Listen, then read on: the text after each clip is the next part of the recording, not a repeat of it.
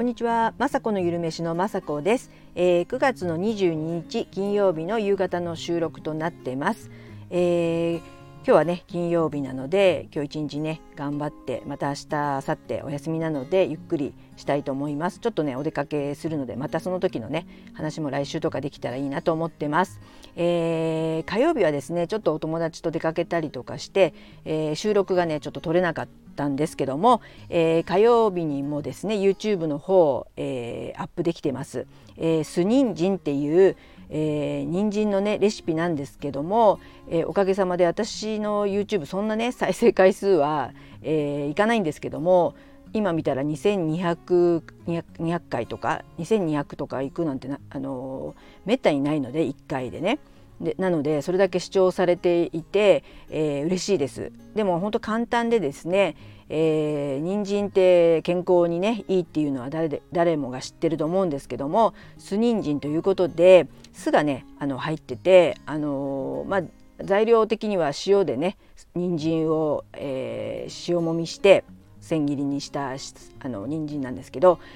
それに酢やね、えー、今回は蜂蜜や、まあ、砂糖でもいいんですけど甘酸っぱいね、えー、人参のそういったやつを作るるだけなんですけどもそれをねあの冷蔵庫に入れときますと毎回ねサラダにもトッピングできますしもうそれだけでねすごく私は大好きで美味しくてさっぱりといただけますし人参がね生でこれだけパクパク食べれるのはとっても嬉しいので、えー、よかったらね、あのー、作ってほしいです。えー、人参は本当まあ、特に私のようなね、あのー、55ぐらいになりますとアンチエイジングにいいとかね、えー、老眼が最近ねすごく進んでもうしょぼしょぼでもう老眼ないとね何も見えないっていうことなので老眼とかにも、えー、効果があるというね人参を食べるとねなのでこれはですねしばらく食べ続けたいなともう一生食べ続けたいなと思うようなね、えー、人参のレシピなのでよかったら、えー、まさこのゆるめしで、えー、検索していただいたりあのリンクの方貼っときますので火曜日の YouTube もよかったら見てほしいと思ってます。はいそして今日はね金曜日なので5時になりましたらですね、えー、無添加ソーセージっていうのをアップします。えー、昨日ね妹のお家にも行ってですね夕飯何作ろうかなっていうことで、えー、ひき肉があったので、えー、無添加でソーセージ作ろうよっていう話になりましてえとても簡単で、えー、まあしそがあればしそバジルなども入れてもいいんですけども、えー、今回はですねあの腸詰めなんていう難しいね、えー、作業は、え、主婦普通の主婦はできないので、あのー、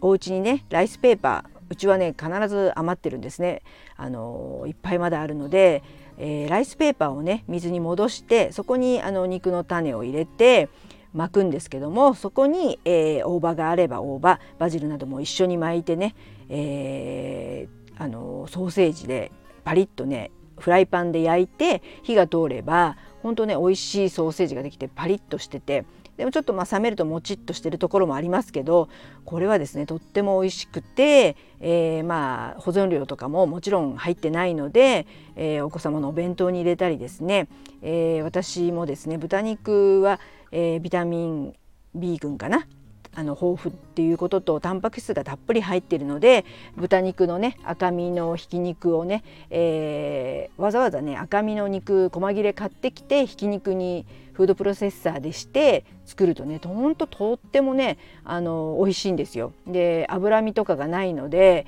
ヘルシーですし、えー、豚肉のねタンパク質も取れるということでよくあのソーセージねあの意外に簡単なので是非ね作ってほしいです。あのひき肉だとね、まあ、ハンバーグだとかシューマイとか、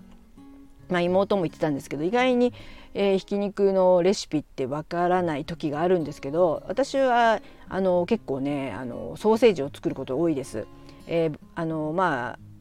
えー、ライスペーパーで巻かなくてもぶっちゃけあのサランラップでもその肉をね種を巻いて蒸すだけでもできますしで焼いてもいいですし今回みたいにパリッとしたね、まあ、皮ということでライスペーパーで巻くっていう巻くとなるとお弁当にもねとても見栄えもしますしあのライスペーパーが余ってる人を私は余ってるのでそういった方のねアレンジレシピにもなりますのでよかったら見てください。はいそんな感じでね今日もあの雨降るかなと思ったら意外に降らなくムシムシしてますけど、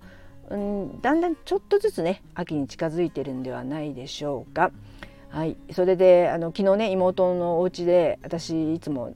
持っていく手土産というか、えー、あるんですけども今回はですね、えー、先週に YouTube であげたミキっていうねあのお米のヨーグルトって言われてるやつを持って行ったんですね。でうちの母と妹にあの飲んでもらったんですけどとっても美味しいって言ってもらえてこれ本当美味しいなと思ってですね、えー、私の YouTube で作ったのよりもちょっとね発酵させたのでさらにまた酸っぱくなったんですけどもとってもねほんと美味しくて酸っぱくてさつまいもの甘さとか発酵でね甘くなって私ちょっとねミキねこれからも作っていきたいなと思ってミキもね「雅子のゆるめしミッキ」と検索していただければ出てくると思いますのでこれはですね今夏の時期であの飲むヨーグルト的に冷やして飲んだり炭酸に入れたりして飲んでも美味しいんですけど冬はですねホットでも飲めるということでとにかくですね腸内環境が整うということであの1ミリリットルに1億 ,1 億個以上の乳酸菌が入っているということで私ヨーグルトも好きなんですけどあのまあ豆乳ヨーグルトを私は好んで食べてるんですけどもこの豆腐の豆腐じゃないわ、えー、お米のヨーグルトと言われてもう材料がねお米とまあ、お水でお粥を作ってさつまいもをすりおろすだけでとっても簡単にあの放置しとけばですね勝手に、まあ、夏でしたら本当1日か2日でできるのでそれをあのフードプロセッサーかこうブレンダーであの